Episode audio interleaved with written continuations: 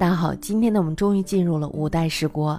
首先呢，我们要来讲的是五代十国的名称，还有就是地域。梁太祖朱全忠，我们知道他在篡唐之后，首先呢，他就把他的都城定在了大梁，也就是汴州，这在今天的河南开封市。那么在开平三年，就公元九百零九年的时候，他迁都洛阳。为什么要迁都洛阳呢？大家想一想就知道了，是吧？当时的关中地区因为连年的丧乱，所以呢变得残破不堪。那么这时候大家想，一个残破不堪的地方，它又怎么能够成为都城呢？所以呢，这时候他又丧失了成为政治中心的条件。于是呢，这个梁太祖就把都城移到了关东黄河以南的地区。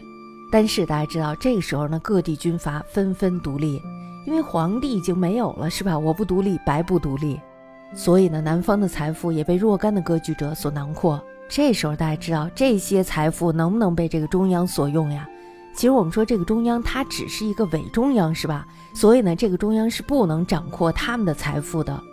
而梁的政府大家知道，它又是以军人为主体的藩镇型的政府，所以呢，一个军人他是缺乏宏远的建国规模还有计划的。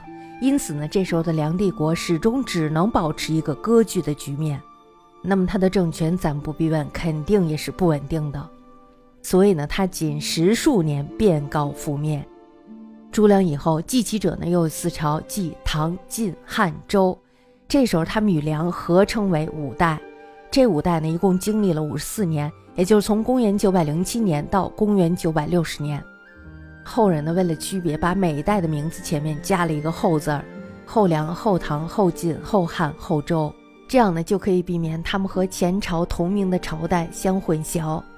梁以后的四代，他们的政府形态还有他们的政治作风，大体上呢都是和梁代没有什么差异的。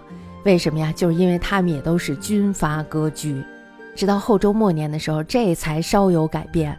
总之呢，五代只是唐代藩镇的延续，每代的创始者都是前一代或者两代的军人。每代的版图呢，也都是割据形式的，他们的主要领域只是黄河下游和渭水下游之地，在他们的领域之外，还有其他的许多的割据势力，这就是我们说的十国。十国呢，也都是以藩镇演变而成。梁太祖篡唐前后，这时候大家知道天下大乱，所以呢，各地的节度使也都相继独立，建号称王，逐渐形成了十国。但是呢，这十国并不是在同一时期兴起的。他们是指唐末梁初兴起的吴、前蜀、吴越、楚、闽、南汉、荆南。这个荆南呢，在后唐的时候改称南平。后唐时兴起的南蜀，后晋时篡吴而成立的南唐，还有就是后周时建立的北汉。他们的灭亡时代呢，也前后不一，因为他们建国的时代不一样，所以他们灭亡的时代也是不一样的。有的呢是在后唐的时候即灭亡的，有的呢直到宋太宗的时候这才灭亡。十国除了北汉之外，其他的九国呢都在南方。五代与十国虽然呢大致并立于相同的时代，但是呢五代在史书上被列为善帝的正统。五代呢是一个大动乱的时代，是唐宋之间的大分裂时代。每个朝代的建立到灭亡都是非常短促的。我们计算一下，梁呢经历了十六年，也就从公元九百零七年到九百二十二年。唐呢经历了十三年，也就从公元九百二三年一直到公元九百三十五年。还有就是晋，他经历了十一年，也就从公元九百三十六年到公元九百四十六年。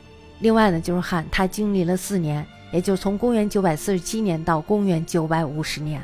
周呢是十年，也就从公元九百五十一年到公元九百六十年。其皇室则共经历了八姓十三君。八姓呢是后梁的朱氏，后唐的李氏、王氏。后晋的石氏，后汉的刘氏，后周的郭氏、柴氏。此外呢，我们大家知道，这后唐的明宗他姓氏不详。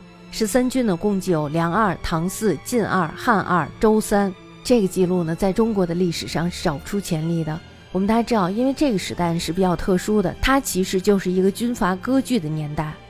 但是呢，又不像战国一样，战国时期有一个老大，他没有这个老大。五代时期呢，结束于宋的篡周。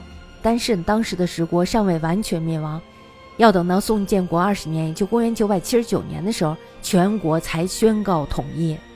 因此呢，如果要是抛开朝代不说，这场大的动乱一共持续了七十余年，相当于持续了一个人的一生，是吧？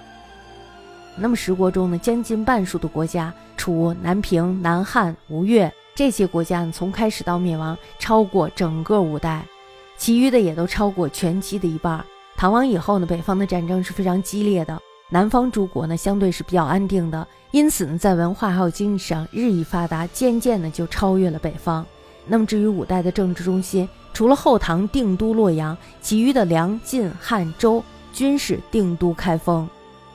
梁于梁太祖时期迁都洛阳，那么到了宋的时候呢，虽然是统一了全国，但是呢仍然定都开封，主要呢是因为开封是运河上的大都会。我们大家知道，交通要是便利的话，那么财富也就滚滚而来了，是吧？